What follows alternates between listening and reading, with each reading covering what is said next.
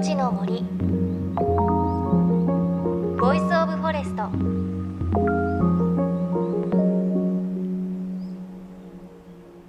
おはようございます。高橋真理恵です。JFN38 局を結んでお送りします。命の森 Voice of Forest。この番組は森の長城プロジェクトをはじめ全国に広がる植林活動や自然保護の取り組みにスポットを当てるプログラムです。各分野の森の賢人たちの声に耳を傾け森と共存する生き方を考えていきます。さあお花見シーズン到来ですね。ちょうどお花見スポットへ向かう道中でこの番組聞いてるよという方もいらっしゃるかもしれません。ねお花見といえば先週ちょっとお話ししたんですが母校の桜祭りというお祭りでサークルの友達と出店をすることになったんですが先週はちょっとハッシュドポテトをやるってお話だったんですけど隣に出す仲のいいサークルもハッシュドポテトをやるということで揉めに揉めて私たちハッシュドポテトをすることができなくなって水餃子をやることになりました。で 桜祭りとは何も関係ないんですけど水餃子を出すことになってちょっとね桜見るとき寒かったりする時もあるのでまあ、桜の下で水餃子を食べれば美味しいかなというふうに思います。なんか話してるのはそこに桜の花とか入ったら風情だよねとか言ってるんですけどどうですかね？よかったら食べに来てください。さあということで今週と来週はこの時期にしかできない桜のお話お届けします。スタジオにお越しいただくのは桜前線を追いかけて日本列島を北上する旅を長年続けているという桜ウォッチャーの中西和人さんです。この春もいろいろなメディアに出ていらっしゃるのでご存知の方も多いかもしれません。この後中西さんに桜をめぐる旅の楽しさいろいろ伺います。命の森 Voice of Forest。この番組はパナソニックの提供でお送りします。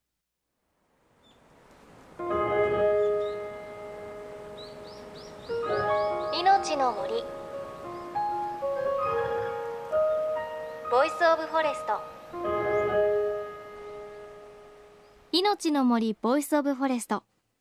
さて桜前線が日本列島を鮮やかに染めながら北上していますね。東京も桜咲きました。ということで今朝はこの春の桜をより楽しむためにいろんなお話をこの方に伺いたいと思います。桜ウォッチャーの中西和人さんです。よろしくお願いします。よろしくお願いしますさあ中西さんこの春もいろんな番組で桜のレポートされています。まあこう分かりやすく簡単に言えば桜に恋しちゃった方ですね。そうですね。はい。足掛け20年ずっと桜を追いかけ続ける生活をしています。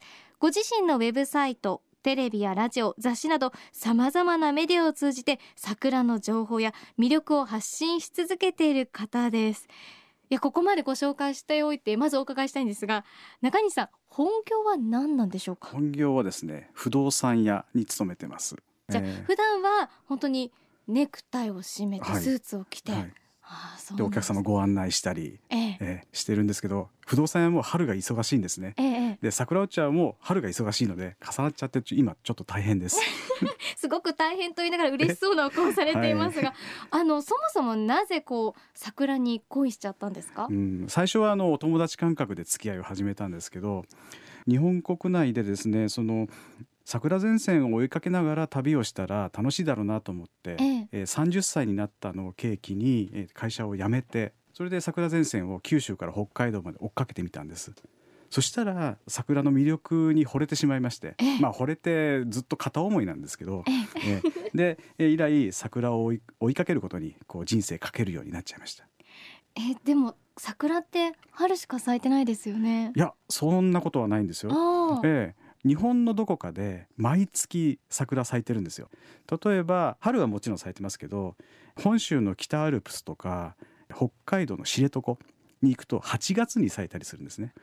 で9月からはあの秋の桜、うん、10月桜とか冬桜四季桜そんな桜がずっと咲き続けてで1月に入ると寒桜とか河津桜とかそういうもの咲くので、えー、一年中を通して毎月桜が咲いてるんですね。そう聞いてると今まで何箇所ぐらいこう桜スポット訪れたんですか、今まで1300箇所ぐらい。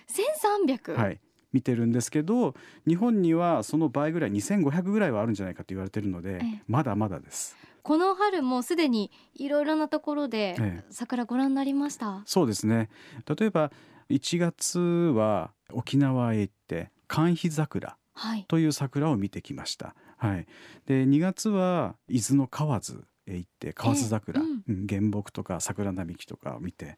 で3月に入ってからは千葉県に、えー植えられている河津桜とか中旬には上野公園で大寒桜といった早咲きの桜をずっと見てきました。やっぱりこう先ほど一年中どこかで桜は見られるってお話されてましたが、やっぱりこう冬から春にかけてっていうのが一番綺麗だったりするんですか？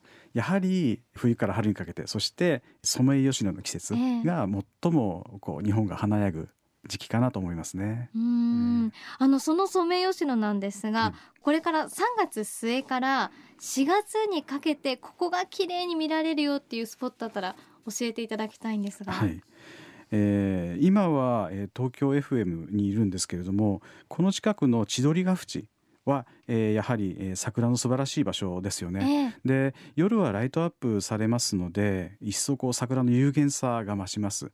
で、えー、とライトアップされた、えー桜の向こうに東京タワーが見えたりすはいる場所もありますよね。で会社帰りに、えー手軽に立ち寄れる場所とも言えると思いますね。東京から離れてとかだとどうですか、はい、東京から離れて全国レベルだとええ。ゴールデンウィークになると思うんですが青森県の弘前城の桜。これは一生に一度は桜の時期に行っていただきたいうん。と思っています。通常桜の花の芽からは34本の茎が出てこう花が咲くイメージがあると思うんですけど弘前市民の自慢は七つ咲きの桜なんですよ。はい。その花の芽から7つの花が咲いたりするんですね。つまり花の芽の数は同じでもボリュームが違う倍ぐらいっていうことですよね、ええ。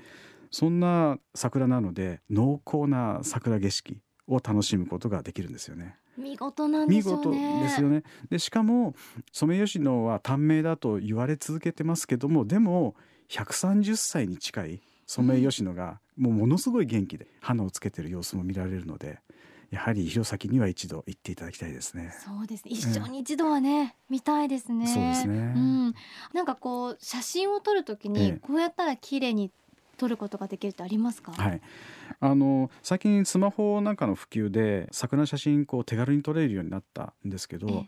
特に若い方に多いのはあのアップばっかり撮ってる人っていると思うんですよね。うんうん。でもアップって例えばソメイヨシノでいうと全国どこで撮っても同じ花なんですね。それはソメイヨシノがクローンだからなんですけど、はでそれよりは私がやっぱりお勧めするのは桜と周りの光景をちゃんとこう両方写し込むのがいいと思うんですよ。例えばうん。川だったら川面桜とか、晴れたら青空と桜とか霧が出たらまあ霧と桜でもいいですしあと提灯なんかも映すとあの夜は綺麗になりますよね。ね。だからアップばかりではなくて、えーそういったあの周りの光景も一緒に映し込んでおくとああの時こういうとこ行ったなっていうのが思い出せると思います。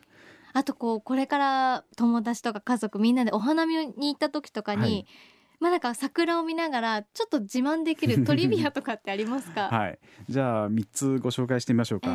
え一つは桜には実は満開っていう状態はないっていうの知ってましたか、え満開ってでも言葉でね言いますよね。そう言葉では言うんですけど実際その8割ぐらい咲いたら最初に咲いた花は散り始めちゃうんですね。だからだいたい8割がピークっていうふうに言われてます、ええなので私はあの勤めてこう見頃っていう言葉を使おうとしてるんですけど、はい、八分咲きイコール見頃。うん。満開っていう現象は実際はないっていうふうに思っていただけると。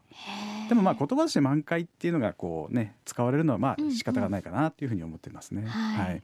それが一つ目。二つ目は、えー薄い緑色の桜があるの知ってますか？へえこれは魚一香っていう衣の名前なんですけど、あの上流階級が昔着てたあの衣の名前、ええ。魚一香というものとウコンというウコンってターメリックですね。はい、はい、あの薄緑色。布を染めたりすることにも使っていたんですけど、えー、そういう2種類、えー、魚意香とウコンという桜があります、えー、例えば東京ですと新宿御苑に、えー、植えてあったりしますね、うん、はい。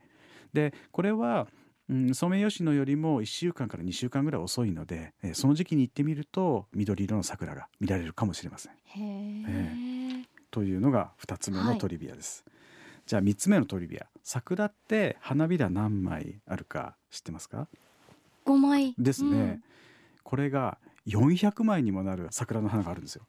これ兼六園菊桜っていう桜なんですけど、はい、ええ。はいあのもう400もあるとですねこう花の形が平面じゃなくて、ね、ゴルフボールみたいに咲くんですよ。丸くなるんですね。そうそうそうそう。ええー、うん。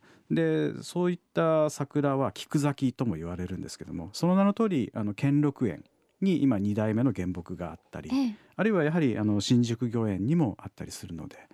えー、あのそういった植物園などで探してみられるといいと思います。これもやはりソメイヨシノよりは12週間遅く咲きますね。それは見てみたいですね、えー、JFN38 局では東日本大震災で被災した沿岸部に津波から命を守る森の防潮堤を作る森の頂上プロジェクトを支援する募金を受け付けています。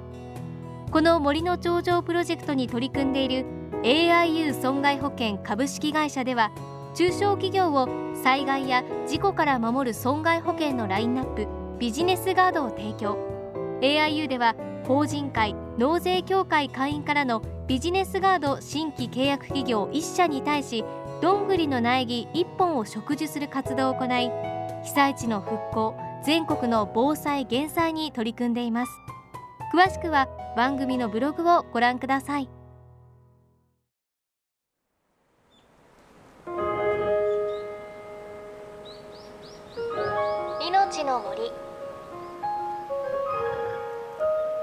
Voice of Forest。命の森 Voice of Forest。今日は桜に恋して22年桜前線とともに日本列島を北上する桜ウォッチャー中西和人さんのお話お届けしました。本当にね桜に恋してらっしゃいましたね。すごく面白いお話だったんですが桜見るのってすごく実は大変というお話もされていて南は沖縄から例えば沖縄で桜を見る時っていうのは、まあ、ハブがいるので長い棒を持って叩きながら自分の行く道の先をハブが出てこないかって見ながらこう森の中に桜を探しに行ったりあと北は北海道。北海道では、まあ、森に入っていくとヒグマがいるそうで一番近かったのは300メートル先にヒ グマがいたっておっしゃっていて桜って命がけなんですよってニコニコね 話をしてくださいました。そんな見方もあるんだなという感じがしました。あとはこう自然の桜だけじゃなくて中西さんこの時期限定の桜のお菓子とか桜のイベントプロジェクションマッピングですとかああいうのにも目がないそうでもう全部楽しむんだ桜はっていうことをおっしゃっていました。いや桜一つで本当に人生楽しまれているなという感じがしました。この続き来週もお届けします。命の森 Voice of Forest。この番組はパナソニックの提供でお送りしました。命の森の森。 Voice of Forest。